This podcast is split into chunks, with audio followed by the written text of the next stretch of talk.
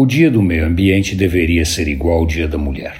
Todo dia é Dia da Mulher, então todo dia deveria ser Dia do Meio Ambiente. Mas isso é na teoria. Na prática, o Dia do Meio Ambiente é igual ao Dia da Mulher. Nem todo dia é Dia da Mulher, então nem todo dia é Dia do Meio Ambiente. Tem algo de errado na sequência das coisas. Os fatos mostram um profundo mal-entendido. Mas será que o mal-entendido é apenas culpa dos homens ou todos têm culpa nessa culpa?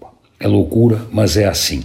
E se o dia do meio ambiente deveria ser igual ao dia da mulher, a igualdade se aplica à constância, não à semelhança. Mulher é mulher e meio ambiente é meio ambiente. Não há dúvida que a forma mais bela do meio ambiente é o corpo da mulher. Da mesma forma, não há dúvida que um meio ambiente saudável faz bem para a mulher. Os fins e os meios se entrelaçam nessa estrada, mas entre o meio ambiente e a mulher há diferenças expressivas, a começar pela relativa importância da mulher para o meio ambiente e a enorme importância do meio ambiente para a mulher.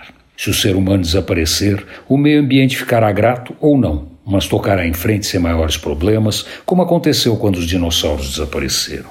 Mas se o meio ambiente mudar, como está acontecendo, o ser humano será afetado e a mulher pode perder seu espaço no planeta. Mais que nunca, o Dia do Meio Ambiente precisa ser todos os dias. Não é possível imaginar um mundo sem a mulher, mas para a mulher ter seu lugar no mundo, não é possível um mundo com o meio ambiente degradado. Pense nisso. É questão de inteligência ter um mundo em que todo dia é dia da mulher, da mesma forma que faz sentido um mundo em que todo dia é o dia do meio ambiente. Antônio Penteado Mendonça para a Rádio Dourado e crônicasdacidade.com.br